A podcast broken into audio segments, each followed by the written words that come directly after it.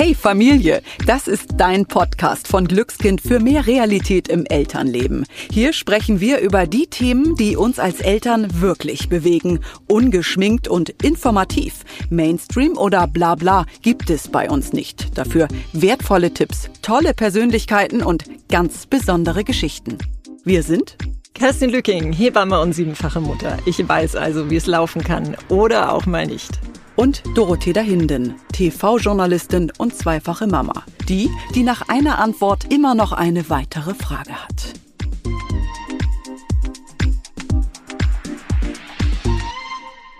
Der Kaiserschnitt oder auch Bauchgeburt, Sektio, Bauchschnitt, ein Ereignis, das bei vielen Müttern seelische Spuren hinterlässt. Zum einen, weil der Eingriff an sich vielleicht so vorher gar nicht geplant war. Zum anderen, weil das Thema heute leider immer noch viele Vorurteile mit sich bringt. Zum Beispiel, ach, der Kaiserschnitt ist keine richtige Geburt oder dann hattest du es ja leichter.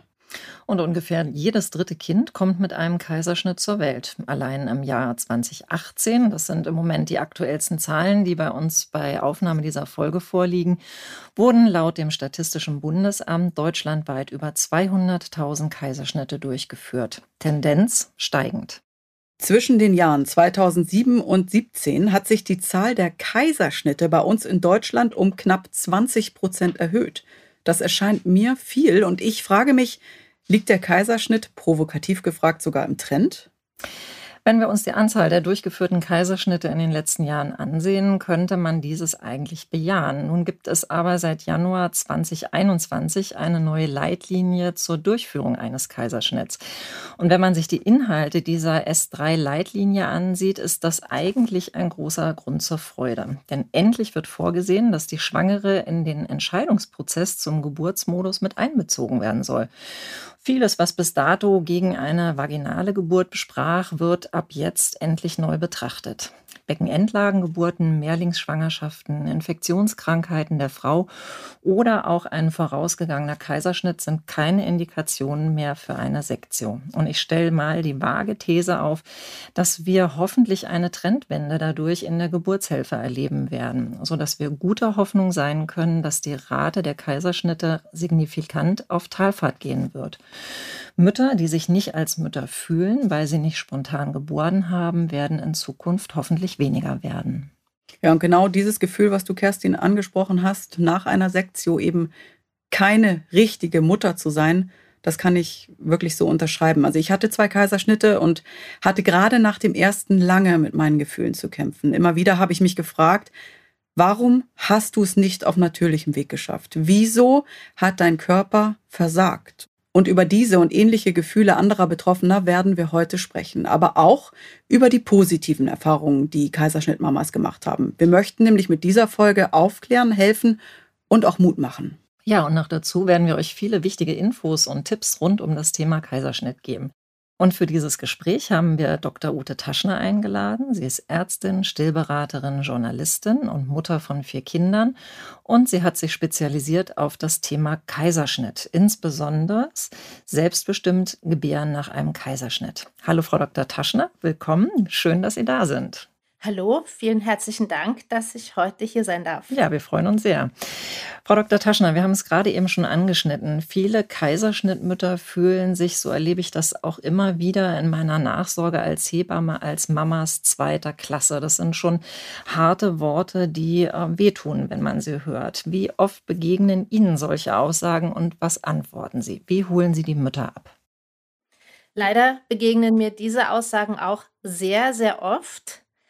Und ähm, ich denke dann auch ganz oft an mich selbst. Ich hatte ja auch selbst zwei Kaiserschnitte und habe mir natürlich auch diese Fragen gestellt, die Sie auch eben angesprochen haben. Warum ist das so passiert?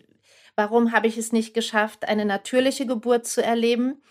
Und ich versuche Müttern, die ich sehe, die sich an mich wenden, ähm, so abzuholen, dass ich ihnen zeige, was sie für eine unglaubliche Leistung vollbracht haben. Denn sehr oft ist ja der Kaiserschnitt, steht ja am Ende einer sehr langen, vielleicht auch sehr, sehr schwierigen Geburt. Und es gab dann eben vielleicht keinen anderen Weg, das Kind ähm, sicher und gut zur Welt zu bringen. Oder von vornherein stand für die Mutter für ihre Möglichkeiten und die Beratung, die sie zu diesem Zeitpunkt bekommen hat, gab es keine andere Alternative in dem Moment. Und ich finde das ja auch eine sehr, sehr mutige Entscheidung zu sagen, ähm, in dem Moment, wo der Arzt mir das empfiehlt, stimme ich zu und unterziehe mich dieser Operation auch für mich und mein Baby. Diese Situation hatte ich tatsächlich auch bei meinem ersten Kaiserschnitt. Da ging es absolut nicht weiter und mir wurde das auch von der damaligen Oberärztin nahegelegt. Und dennoch hatte ich am Ende genau das äh, Gefühl, da haben Sie eben gesagt, Sie würden Ihren Patientinnen diese, diese Angst auch nehmen, ähm, dass ich eben nicht so viel dazu beigetragen habe. Was hätten Sie mir denn an dieser Stelle gesagt? Also wie hätten Sie mir dieses Gefühl genau genommen, wenn ich zu Ihnen gesagt hätte, Frau Dr. Taschner, aber das Kind wurde doch geboren, aber nicht von mir. Ja, das ist, ist eine schwierige Frage. Das muss man wirklich sagen. Ich glaube nicht, dass man allen Frauen das so einfach so wegwischen kann. Mhm. Ja. Ich glaube, ähm, es geht darum zu zeigen oder die, den Blick nach vorne zu richten auf die Bindung zum Kind, denn das ist ja das ganz Wichtige nachher. Es geht darum, die Mutter in all ihren Kompetenzen und all dem, was sie ja gemacht hat, auch zu stärken und auch immer wieder zu vermitteln, dass der Wert, den ich für mein Kind habe, der hängt doch nicht davon ab, wie ich es geboren habe. Mein Kind ist mein Baby, das ist süß und klein in meinem Arm und es fragt mich doch nicht, wie hast du mich geboren? Frau Dr. Taschner, und Sie haben es ja gerade eben auch schon angesprochen, aber ähm, vielleicht doch nochmal vertiefend die Frage, wie kann sich denn ein Kaiserschnitt auswirken? Also Stichworte in Richtung Körpergefühl, Mutter-Kind-Beziehung, Folgegeburten, ähm, auch auf die Partnerschaft. Also grundsätzlich muss nichts von all dem, was jetzt angesprochen wurde, durch einen Kaiserschnitt negativ beeinflusst sein. Es kommt vor allem darauf an, ob die Mutter in die Entscheidungsfindung einbezogen wurde und wie sie den Kaiserschnitt erlebt hat. Ja, wir wissen, dass ein Kaiserschnitt, der ähm, geplant ist, wo die Mutter einbezogen wurde oder wo es während der Geburt dazu gekommen ist und irgendwann wurde gesagt, es ist jetzt vielleicht besser, aus medizinischen Gründen einen Kaiserschnitt durchzuführen. Und der Mutter wurden auch alle Alternativen erklärt und sie hat dann auch mit ihrem Partner idealerweise gemeinsam dem zugestimmt, muss sich nichts von all dem einstellen. Etwas anderes ist es, wenn dem Kaiserschnitt Komplikationen vorangegangen sind, wenn es vielleicht zu einem Notkaiserschnitt gekommen ist, wenn die Mutter sich nicht beteiligt gefühlt hat an der Entscheidungsfindung, wenn über ihren Kopf hinweg entschieden wurde. Und dann kann es tatsächlich ähm, zu, ähm, und wenn das Kind nach der Geburt vielleicht auch noch ähm, in medizinische Betreuung musste, dann kann es zu Bindungsschwierigkeiten kommen. Es kann zu Stillschwierigkeiten kommen durch eine längere Trennung von Mutter und Kind. Und ich habe auch schon einige Frauen kennengelernt, wo tatsächlich der Kaiserschnitt sich sehr ungünstig auf die Partnerschaft ausgewirkt hat, weil die Mutter dem Mann vielleicht später vorgeworfen hat, du warst nicht an meiner Seite, du hast das äh, einfach so hingenommen, du hast nicht nachgefragt, du hast mich nicht beschützt, nicht verteidigt. Ähm, das kommt auch leider vor und auch, ähm, dass die Mutter wirklich die Geburt als schwer traumatisierend erlebt, dass sie sogar Flashbacks hat. Flashbacks sind so wieder aufflammende Erinnerungen an die Geburt und dass sie gar nicht mehr im normalen Alltag zurechtkommt, weil diese Erinnerungen an die Geburt alles überschatten. Es ist eben leider nicht so, wie manche Ärzte auch heute noch sagen, wenn du, wenn sie erstmal ihr Kind im Arm hat, dann ist schon alles gut. Das ist wirklich nicht der Fall. Mhm. Es ist danach ja auch ein Prozess, der irgendwie tatsächlich, also so kenne ich das von mir, ins Rollen gekommen ist. Ich weiß noch, dass ich zum Beispiel meinen Mann immer gesehen habe, so halb noch im Delirium danach, wie er ganz, ganz toll auch unsere Tochter versorgt hat. Aber da war es für mich, glaube ich, noch einschneidender, dass ich das Gefühl hatte, ich kann sie gerade eben nicht tragen aufgrund der großen Operation und ich bin ein wenig machtlos. Ist das auch sowas, was Sie als Erfahrungsberichte kennen? Ja, ich, ich höre das auch oft und ich habe es auch selbst so erfahren und erlebt, dass ich mich am Anfang auch als Mutter so wahnsinnig inkompetent gefühlt habe. Genau. Wir hatten, ja, wir hatten auch diese Trennungssituation beim ersten Kind nach der Geburt, sogar leider nur aus organisatorischen Gründen, nicht mal irgendein medizinischer Grund. Und ähm, ich erinnere mich noch sehr gut, dass die ähm, Säuglingsschwestern auf der Station viel besser in der Lage waren, meinen Sohn zu beruhigen und rumzutragen und zu wickeln. Und ich stand da völlig allein und inkompetent daneben und wusste gar nicht, was ich da jetzt sollte. Was mich sehr interessieren würde, ist einmal die Unterscheidung an erster Stelle, was ist eine primäre und was eine sekundäre Sektion, Frau Dr. Taschner. Tja, da sind wir schon bei einem sehr interessanten Thema. Denn eigen, also da gibt es auch wieder verschiedene Interpretationsmöglichkeiten. Also eigentlich medizinisch gesehen ist eine primäre Sektio ein geplanter Kaiserschnitt vor Geburtsbeginn. Ähm, also vor dem Beginn muttermundswirksamer Wehentätigkeit. Und eine sekundäre Sektio ist ein Kaiserschnitt nach Beginn muttermundswirksamer Wehentätigkeit oder einem Blasensprung. Jetzt gibt es aber auch noch so eine Überschneidung, ähm, denn es gibt ja Kaiserschnitte, die zwar geplant sind, wo ich also weiß, ich möchte einen Kaiserschnitt durchführen oder mit der Patientin ist das so besprochen, aus welchen Gründen auch immer. Aber ich möchte den Wehenbeginn abwarten, ganz bewusst abwarten, damit das Kind den Startschuss sozusagen geben kann für den Geburtsbeginn. Oder, was ja auch immer wieder vorkommt, der Kaiserschnitt ist geplant und die Frau kommt trotzdem mit Wehen in die Klinik, weil er vielleicht ähm, zum Ende der 39., Anfang der 40. Woche geplant ist, damit es ein möglichst reifes Kind ist, was zur Welt kommt. Aber das Kind hat sich halt anders überlegt. Und da wird dann mal das als primärer Kaiserschnitt trotzdem bezeichnet und mal als sekundärer Kaiserschnitt. Frau Dr. Taschner, gehen Sie mit, wenn ich sage, ein Kaiserschnitt ist dann am gesündesten, wenn die Mutter eigentlich schon unter Wehen gestanden hat und dass das eigentlich die günstigste Variante für Mutter und Kind ist? Absolut. Das ist, also außer es sprechen medizinische Umstände dagegen, wie zum Beispiel eine vorliegende Plazenta mit Blutungen, ist es absolut richtig. Ähm, wenn das Kind den Startschuss gibt, dann wissen wir, das Kind ist reif und dann ist das Risiko für Komplikationen beim Kind auf jeden Fall viel, viel niedriger und auch die Rate an Verlegungen auf zum Beispiel ähm, die neugeborenen Intensivstation ist geringer, wenn der Wehenbeginn bereits stattgefunden hat. Ja, wir müssen noch mal eine Begrifflichkeit klären, äh, und zwar die Notsektio. Was ist das genau? Ähm, wie unterscheidet sie sich zu allem anderen? Bei einer Notsektio liegt eine akute Gefahr für Gesundheit und oder Leben von Mutter und Kind vor. So akut, dass ähm, das Kind wirklich innerhalb weniger Minuten geboren sein sollte. Und ähm, es gibt ähm, die, den Grundsatz, dass das Kind dann innerhalb von zehn Minuten zur Welt kommen sollte. Ähm, aber offiziell sagt man 20 Minuten, aber die meisten Kliniken haben sich ähm, 10 Minuten zum Ziel gesetzt. Das heißt, da ist wirklich eine ganz akute Notsituation da ähm, das ist auch keine eilige Sektio oder wenn manchmal Mütter erzählen, ja, dann wurde die PDA noch gelegt oder eine Spinalanästhesie gelegt. Das ist alles keine Notsektio, sondern eine Notsektio ist wirklich da werden, also die Frauen berichten manchmal, mir wurden die Kleider vom Leib gerissen und ähm, ich konnte kaum so schnell gucken, dann war das Kind da. Das ist eine Notsektio. Das heißt, die findet auch noch wahrscheinlich im Kreissaal statt. Oft ja. Also es gibt unterschiedliche Möglichkeiten in den Kliniken. Was ist denn dann genau der Wunschkaiserschnitt? Heißt Wunschkaiserschnitt, dass ich als werdende Mutter in die Klinik gehen kann und sagen kann, ich möchte mein Kind auf keinen Fall auf ähm, eine natürliche Art und Weise bekommen, ich möchte diesen Kaiserschnitt bekommen oder kann ich mir das gar nicht so wünschen? Oder was ist genau mit diesem Wunschkaiserschnitt gemeint?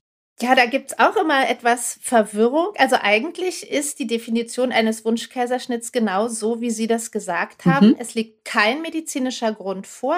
Die Mutter kann sich eine natürliche Geburt, und ich will da jetzt kein, nicht drüber äh, diskutieren, warum. Da gibt es ja. sicherlich, hat jede Frau da auch ihre Gründe, die sich das wünscht. Aber die Mutter kann sich keine natürliche Geburt vorstellen und ähm, wünscht sich eine ähm, Geburt durch einen Kaiserschnitt ohne medizinische Indikation. Ähm, meiner Erfahrung nach kann man nicht einfach so in eine Klinik gehen und sagen, man möchte das so. Die Kliniken haben da ihre unterschiedliche Politik. Es gibt Ärzte und Kliniken, die sind offen dafür. Ähm, und man macht einen Termin bei, beim Chefarzt oder bei einem ähm, Geburtshelfer und bespricht das vorher und sagt, so und so möchte ich das haben. Und der sagt, ja, na klar, das mache ich, gar kein Thema. Es gibt aber auch Kliniken, die sagen, nein, das machen wir grundsätzlich so nicht. Oder es gibt Kliniken, die ein etwas ausführlicheres Gespräch dem voranstellen und mit der Mutter erörtern, ob zum Beispiel Ängste vorliegen, Bedenken vorliegen, die man aber vielleicht ausräumen kann. Ja, also so kenne ich das auch von äh, zum Beispiel einer großen Berliner Kliniken, äh, wo die Frauen zu einer psychologischen äh, Beratung gehen müssen, damit man einfach nochmal genauer guckt, ne, wo liegen denn genau die Ängste? Kann man nicht vielleicht da noch einen Konsens äh, finden, dass äh, die Frau sich das nochmal anders überlegt? Frau Dr. Taschner, jetzt gehen wir mal ein bisschen ans Eingemachte. Wir möchten gerne von Ihnen wissen, wie läuft ein Kaiserschnitt ab? Also die Frau kommt zu einer bestimmten Uhrzeit in den Kreissaal. Was gehört zu ihrer Vorbereitung mit dazu? Also sie kriegt Strümpfe an, sie kriegt einen Blasenkatheter gelegt, ähm, die PDA wird gesetzt. Ähm, was kommt noch auf sie zu? Ähm, also wenn es das Bonding eben stattfinden soll, dann bekommt sie noch ein Bondingtuch mhm. ähm, umgelegt. Ähm, die, der Bereich, der später operiert wird, also da, wo der Einschnitt erfolgt, das ist ja meistens ähm, so über oder in der Schamhaargrenze, wird rasiert. Das kann man zum Beispiel auch selbst schon zu Hause machen, wenn, wenn man da nicht sowieso rasiert ist, was ja viele Frauen sind. Aber ansonsten, ja gut, sie kriegt noch ein OP-Hemd meistens angezogen vorher.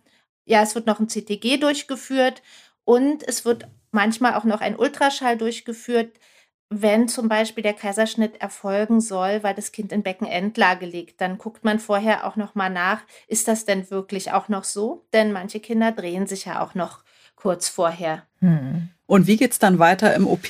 Also ich, ich weiß noch, dass ich davon überrascht war, wie viele Menschen da plötzlich um mich herum standen. Also vielleicht können Sie das auch einmal erklären. Also wie ist der Ablauf da? Ja, also da ist es eben auch so, also diese ähm, spinale Anästhesie, die wird ja oft auch erst im OP gelegt. Also die Frau wird reingefahren in den OP-Saal. Ähm, dann ähm, wechselt sie ähm, dann gibt es ja diesen sogenannten Operationstisch, wo sie sich dann draufsetzt und da wird meistens auch erst die Spinalanästhesie gelegt. Das heißt, der Anästhesist kommt, stellt sich vor, also das, da ist ja natürlich das Team, die operierenden Ärzte, meistens ähm, ein Arzt und ein Assistent, der noch ähm, mithilft. Die Hebamme ist da, der Anästhesist ist da, der Anästhesiepfleger ist meistens noch zugegen. Also das sind ja dann schon mal fünf Leute plus der Vater vielleicht noch eine. Oder die Mutter, die zweite. Ja, die zweite Mutter, genau. Oder die Hebammenschülerin, die noch da ist. Also da kommen wir dann schon mal schnell ja. auf acht, acht, neun Personen, wo man vielleicht nicht unbedingt mehr den Überblick so genau hat. Idealerweise stellen die sich auch alle noch vor. Und dann geht es eben setzt die Mutter sich auf den OP-Tisch so seitlich, die Beine hängen auf der einen Seite noch runter, beugt sich etwas nach vorn, damit eben die Spinalanästhesie vom Anästhesisten gesetzt werden kann. Idealerweise, ne? Also ein Notkaiserschnitt mhm. erfolgt ja in Vollnarkose, aber ein normaler Kaiserschnitt idealerweise in der Spinalanästhesie. Und dann bittet der Anästhesist die Frau, beugen Sie sich bitte ein bisschen nach vorne, soweit das ja geht mit dem dicken Bauch, ne? Mhm. Und dann ähm, wird eben diese Nadel da in den Spinalkanal eingeführt. Das tut kaum weh. Also da möchte ich auch mal die Angst davor nehmen. Also das ist nichts Schlimmes, das ist ein bisschen unangenehm, das drückt. Ähm, und dann, ähm, sobald die liegt, ähm, kann dann das ähm, Anästhetikum da auch reingegeben werden. Und dann ähm, wird die Mutter auf, legt sie sich hin und dann kommt, kommt eine Abdeckung, jede Menge Tücher. Ähm, der Anästhesist ist am Kopfteil bei der Mutter, vielleicht noch der Anästhesiepfleger, der werdende Vater oder die werdende Co-Mutter ist dann noch dabei. Und dann wird so ein Tuch noch gespannt als Sichtschutz zwischen ähm, ja, Brust-Halsbereich der Mutter, so dazwischen ungefähr. Ähm, und dem Rest des Körpers, wo das Operationsteam dann arbeitet. Die Frage ist ja ganz oft, die ich auch gehört habe und mir selbst gestellt habe, woher wissen die, dass da auch wirklich alles betäubt ist? Ja, das ist eine sehr, sehr gute Frage und eigentlich ist diese Frage gar nicht so schwer zu beantworten. Also es wird getestet nach dem Abdecken, äh, wenn alle Tücher liegen. Da vergeht ja schon ein bisschen Zeit, das Mittel kann schon wirken. Und ähm, dann wird ähm, unterschiedlich, manchmal so mit kaltem Tupfer ähm, auf den Bauch getupft und gefragt, spüren Sie noch etwas? Oder man zwickt mit der Pinzette mal so ein bisschen kräftiger in den Bauch. Und da wenn man dann fragt, spüren Sie etwas, dann sollte die Frau idealerweise sagen, nein, ich merke gar nichts. Wenn ich mich jetzt noch mal so zurückerinnere an meine Zeit, äh, wo ich auch mit äh, im OP gestanden und die Kinder angenommen habe, war es doch häufiger der Fall, so dass die Frau sehr aufgeregt war, viel gezittert und auch geweint hat und äh, dass auch die Begleitperson, egal jetzt ob der Vater oder die Co-Mutter, ähm, auch zum Teil ein bisschen überfordert gewesen ist und natürlich auch äh, äh immer noch ist. Was würden Sie denn ähm, der Begleitperson mit auf den Weg geben. Also es ist ja auch befremdlich für ähm, den werdenden Vater oder die Co-Mutter eben die Gebärende ähm, nackt angeschnallt auf so einem OP-Tisch äh, zu sehen. Ähm, ich hätte gerne mal da so ein paar Tipps ähm, eben auch für die Begleitung. Also für die Begleitung ist es wichtig, dieses Dasein halten.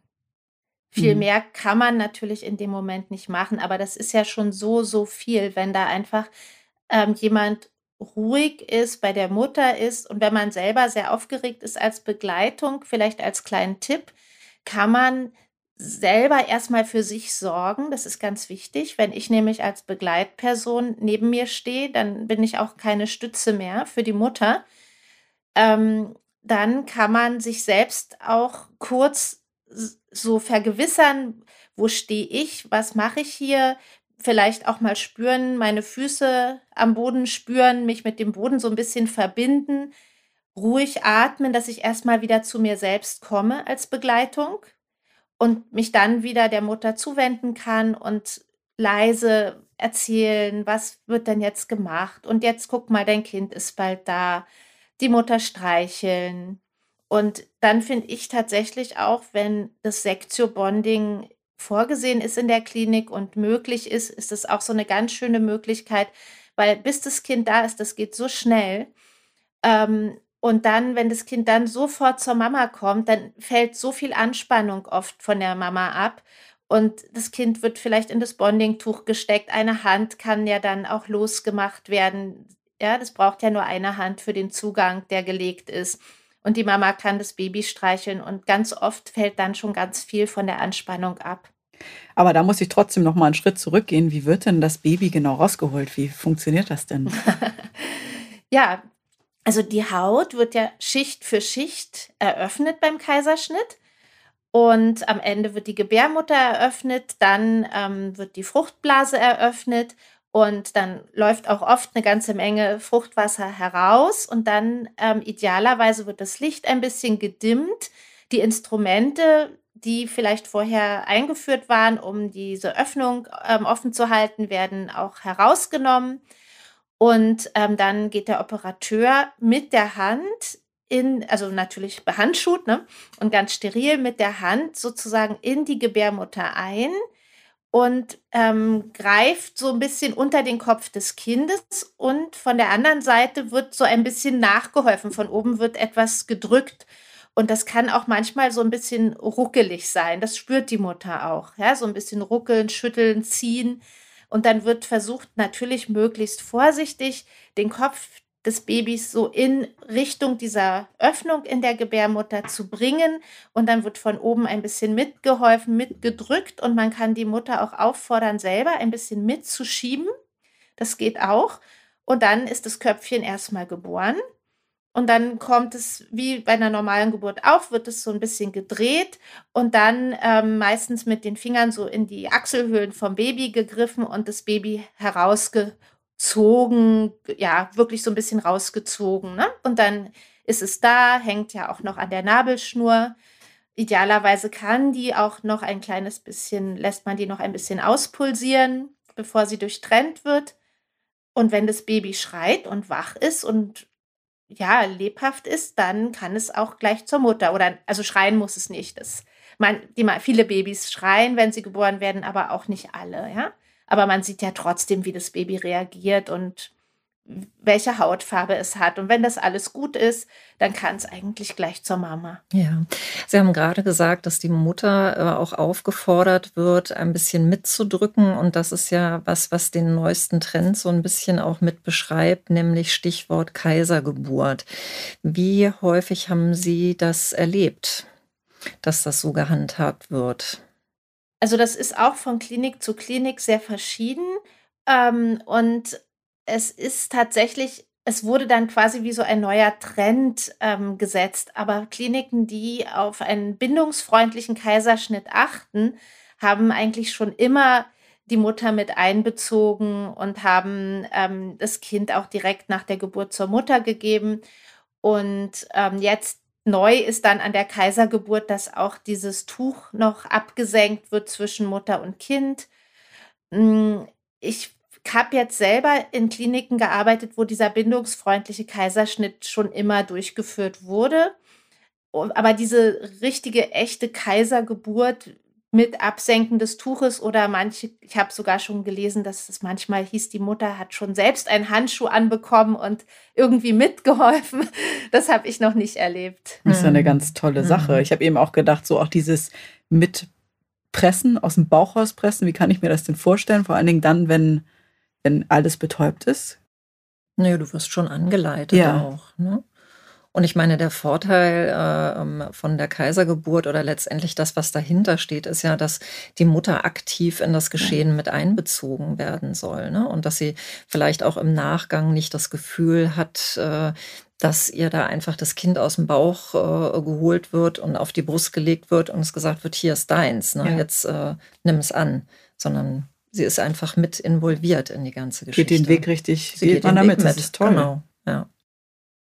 Bevor wir auf die Gefühle nach einem Kaiserschnitt nochmal zu sprechen kommen, würde mich nochmal interessieren, was sind denn eigentlich die Gründe für einen Kaiserschnitt? Ähm, wann wird ein Kaiserschnitt gemacht? Also grundsätzlich kann man ähm, unterscheiden die absoluten Kaiserschnittgründe und die relativen Kaiserschnittgründe.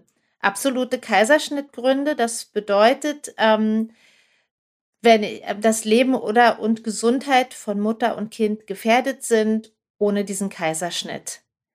Und dazu gehört zum Beispiel, wenn es während der Geburt zu einer vorzeitigen Ablösung der Plazenta kommt oder wenn die Plazenta im Geburtsweg liegt, die sogenannte Plazenta previa, wenn das Kind bei Geburtsbeginn in Querlage liegt, ähm, wenn ein großer Tumor, ein gutartiger Tumor, ein Myom den Geburtsweg verlegt, wenn es zu einer akuten Sauerstoffunterversorgung kommt, das heißt, dass die Herzfrequenz des Kindes im CTG stark absinkt und sich auch nicht mehr erholt, wenn es zu akuten Infektionen der Mutter, bei der Mutter kommt oder zu einer akuten schweren Erkrankung der Mutter kommt oder wenn die Nabelschnur vorfällt. Das wären so Gründe. Gibt es denn manchmal auch anatomische Gründe, also tatsächlich vom Körperbau her? Und wenn ja, welche? Ja, zum Beispiel ein verengtes Becken kann mal äh, die Ursache sein. Ich habe auch schon Frauen gehabt äh, nach Autounfällen, äh, wo einfach ja das Becken äh, gebrochen war im Vorfeld. Okay. Mhm. Dann lassen Sie uns mal auf die Gefühle zu sprechen kommen bei Instagram hat ihr im Glückskind die Followerin dazu aufgerufen, einfach mal darüber zu erzählen, wie sie den Kaiserschnitt erlebt haben. Darauf würden wir gerne mal eingehen. Kerstin, magst du ja, ich würde einmal anfangen, was Sie geschrieben haben? Wir haben unendlich viele äh, Zuschriften bekommen. Dafür einmal ganz herzlichen Dank an die Hörerin. Total toll, ne? Äh, also. Es war wirklich die ganze Palette mit dabei, von positiv über ähm, ganz normal bis auch ganz negative Erfahrungen. Und wir machen mal so einen kleinen äh, Mix. Eine Sache wollte ich noch sagen, was mich sehr erstaunt hat und was ich schön fand, war, ich weiß nicht, wie es dir ging, Kerstin, aber wahnsinnig viele Frauen haben doch gesagt, dass sie es sehr positiv ja, erlebt total. haben. Ne? Sehr viel. Mhm. Wir fangen einfach mal an. Unser Sohn kam vor zwei Monaten Monaten per Kaiserschnitt zur Welt. Nach etlichen Stunden starken Wehen, eine PDA, die nach mehreren Einheiten immer noch nicht wirkte und auch beim Neugelegten nicht wirkte und dann auch noch ein Geburtsstopp. Da der Muttermund sich nicht weiter öffnete, war ich froh, dass unser Kleiner per Kaiserschnitt geholt werden konnte. Es waren tolle Ärzte, Hebammen und Schwestern um mich herum, die mir und meinem Mann die ganze Zeit ein gutes Gefühl gegeben haben. Gemerkt habe ich nichts, sogar kurz geschlummert vor Erschöpfung und dann hörte ich endlich unser Wunder. Der nächste Morgen war zwar etwas anstrengend, so fühlt man sich mit 90, dachte ich, aber alles war schnell verflogen und gut verheilt. Eine Narbe mit positiven Erinnerungen.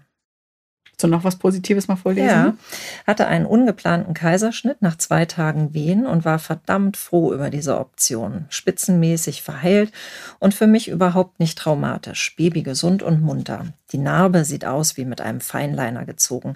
Hatte abends den Kaiserschnitt und am nächsten Morgen bin ich schon aufgestanden und konnte mein Kind versorgen. Oder auch Kaiserschnitt war nach 25 Stunden Qualen und höllischen Schmerzen eine Erlösung. Dankbar, ohne Kaiserschnitt wären ich und mein Kind nicht mehr da. Frau Dr. Taschner, Sie haben ja noch gar nichts gelesen von dem, was uns erreicht hat. Was denken Sie, wenn Sie diese Nachrichten oder Geschichten jetzt gerade hören?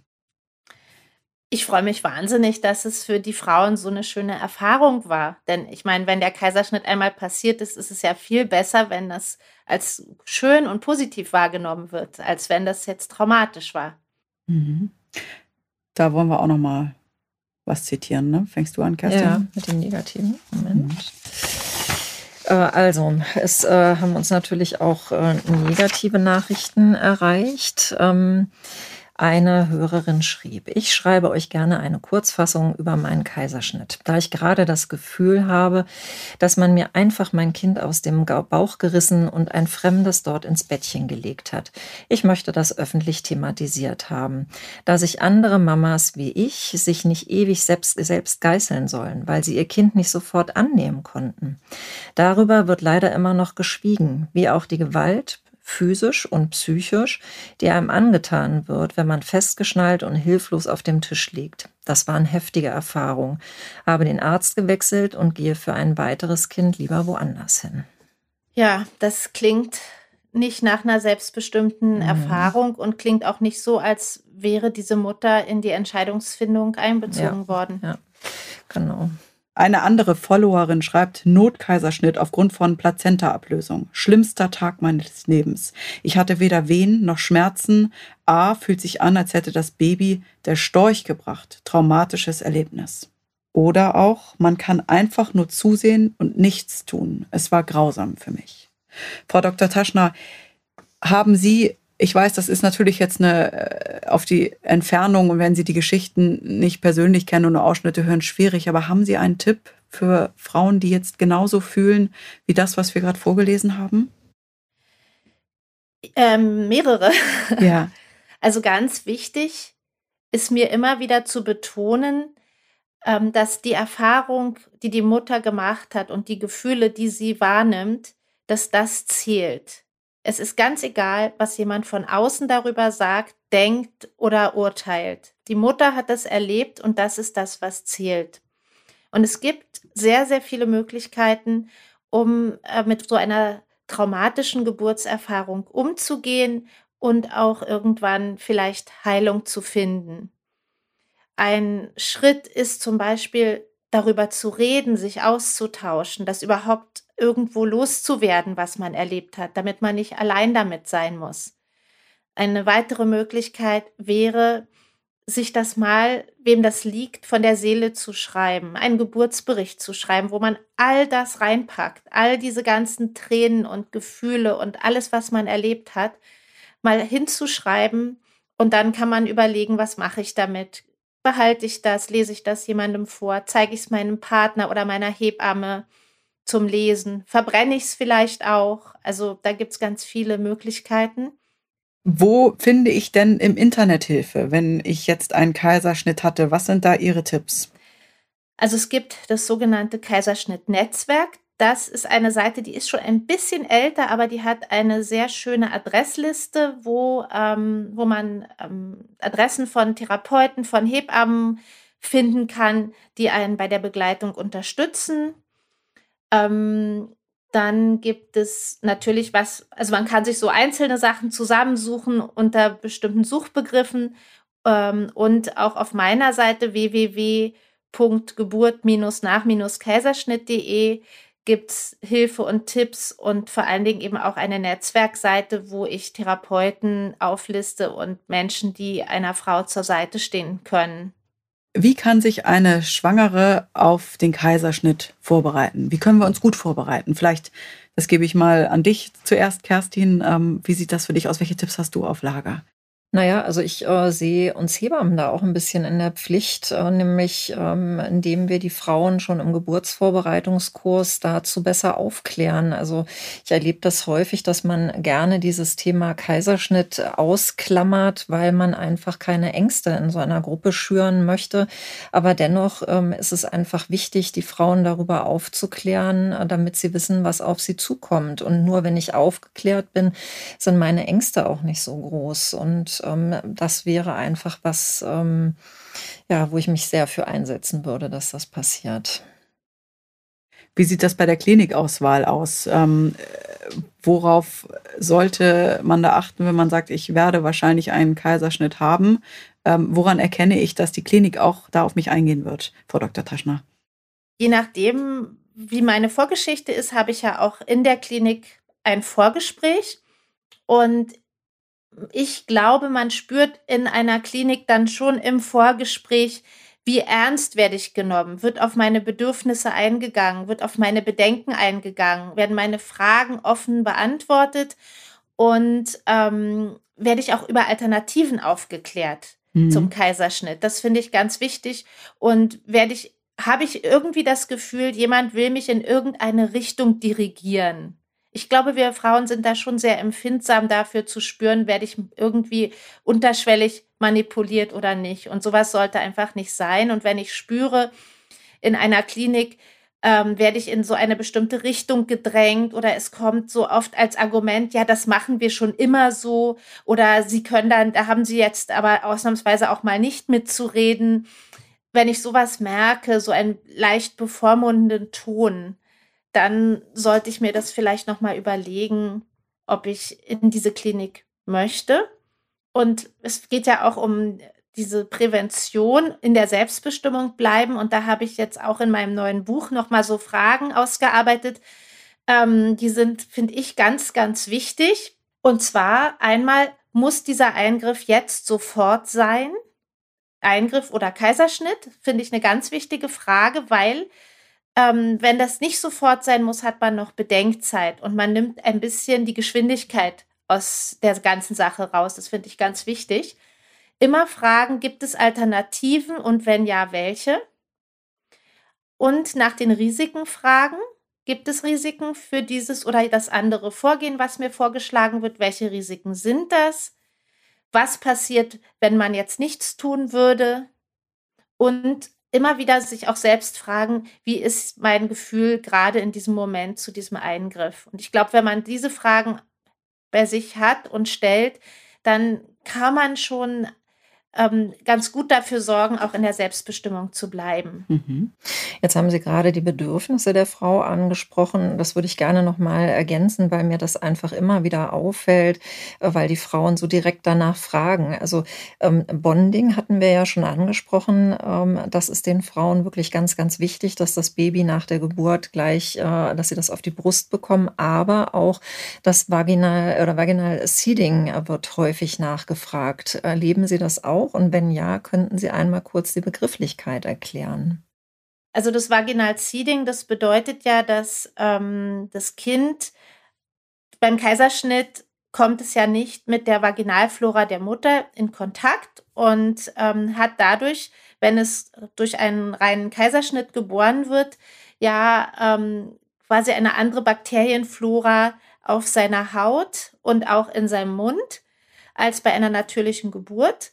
Und man versucht sozusagen mit dem Vaginal Seeding ähm, sowie diesen Vaginalschleim, ähm, ähm, sag ich mal, abzunehmen und dann dem Kind zu verabreichen in, im Mund und im Gesicht oder auf der Haut mhm. ähm, zuzuführen. Und das soll sozusagen dieses ähm, natürliche Benetzen während der vaginalen Geburt so ein bisschen nachempfinden. Es gibt aber noch keine wirklich guten wissenschaftlichen Studien, die den Nutzen und den Vorteil davon belegen konnten. Hm. Wie ist das denn jetzt? Ist, stimmt das? Wir hatten eben das äh, Vorurteil auch, sage ich manchmal. Also wir, ich höre ganz oft einmal Kaiserschnitt, immer Kaiserschnitt. Was ist denn da eigentlich dran? Also wir haben die leider nur sehr alte Daten dazu. Okay die wirklich gut erhoben sind, die stammen auch immer noch von 2012 vom Faktencheck Kaiserschnitt. Ähm, und ähm, aktuellere, genaue Daten gibt es eigentlich nicht. Mhm. Und die sagen aus, wenn eine Mutter einmal einen Kaiserschnitt hatte, hat sie ähm, eine Chance von 25 Prozent beim nächsten Kind eine natürliche Geburt zu erleben. So plus minus, mhm. ja, also 24 bis 26 Prozent. Das heißt, nur eine von vier Frauen, die in Deutschland das erste Kind oder ein Kind per Kaiserschnitt geboren hat, wird beim nächsten Kind eine natürliche Geburt erleben. Wie hoch ist denn, sage ich mal, ist das Risiko so hoch, wenn ich einen Kaiserschnitt hatte, dass bei einer natürlichen Geburt was passieren könnte? Oder woran liegt das, dass eben nur eine von vier Frauen nach einem Kaiserschnitt eine natürliche Geburt hat. Ja, das ist eben auch das, was Faktencheck Kaiserschnitt damals versucht hat herauszufinden. Und ähm, es ist natürlich so, dass ein bestimmter Prozentsatz der Frauen, die einen Kaiserschnitt hatten, den aus einem Grund bekommen haben, der bei der nächsten Schwangerschaft und Geburt weiter besteht.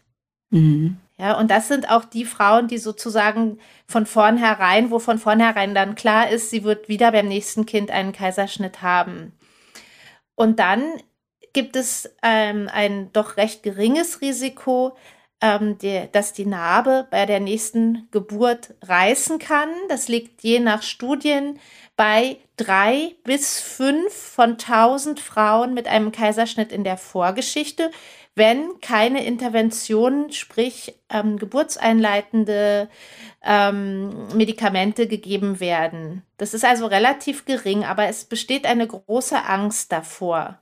Mhm. Und das bedeutet, dass viele Frauen dann wieder in diese Schiene hineingeraten und ihnen von vornherein ein erneuter Kaiserschnitt nahegelegt wird. Ich würde gerne jetzt schon gleich mal einen Literaturtipp mit einschieben für unsere Hörerinnen, denn Sie haben ein Buch geschrieben, Frau Taschner, Meine Wunschgeburt.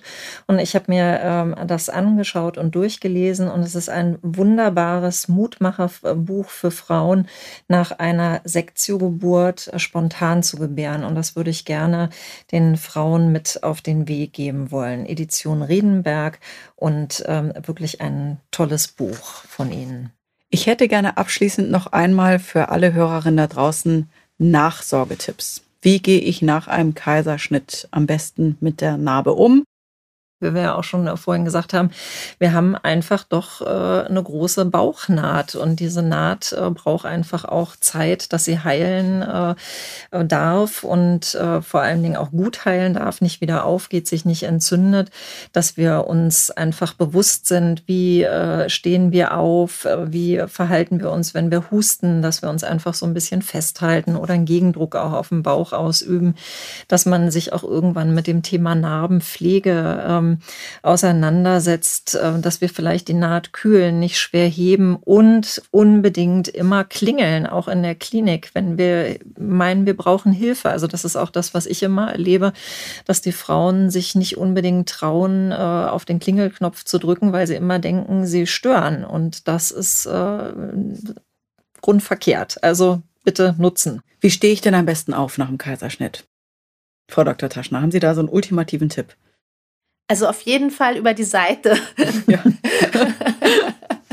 Nicht irgendwie so mit einem Sit-up wie ein Flummi aus dem Bett springen, sondern ruhig, langsam über die Seite, die Beine eben vorsichtig erst aus dem Bett und sich dann langsam aufrichten. In der Klinik hat man ja meistens noch diesen Bügel obendran, der vielleicht helfen kann.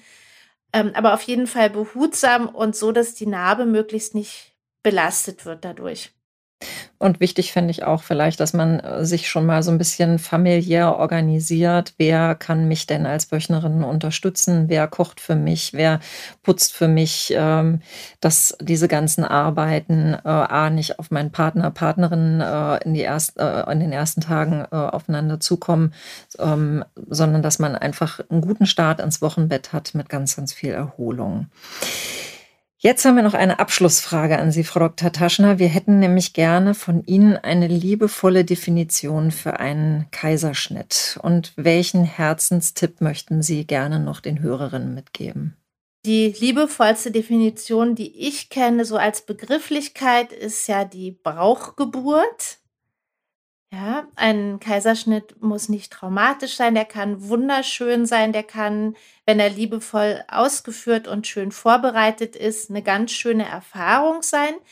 Und da möchte ich auch am Rande noch als Tipp mitgeben, man kann, wenn einem das liegt, auch vorher schon mit dem Baby in Kontakt gehen.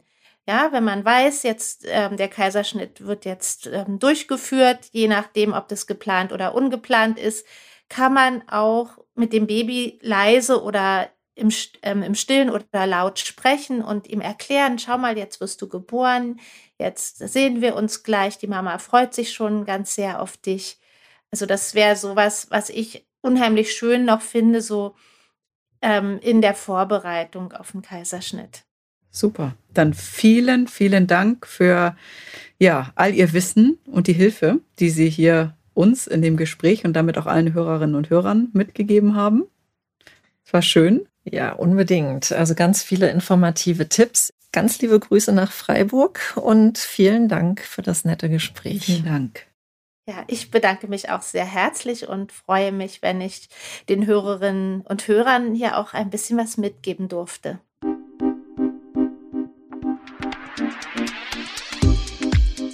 Wir freuen uns, wenn dir unser Podcast gefallen hat. Hast du Fragen, Anregungen oder Themenwünsche? Dann schreib uns doch gerne eine Mail an podcast.glückskind.de und Glückskind mit UE. Außerdem findet ihr in den Streaming-Portalen unter Glückskind weitere Audioformate wie Kinderhörspiele, Kinderlieder oder Einschlafgeräusche.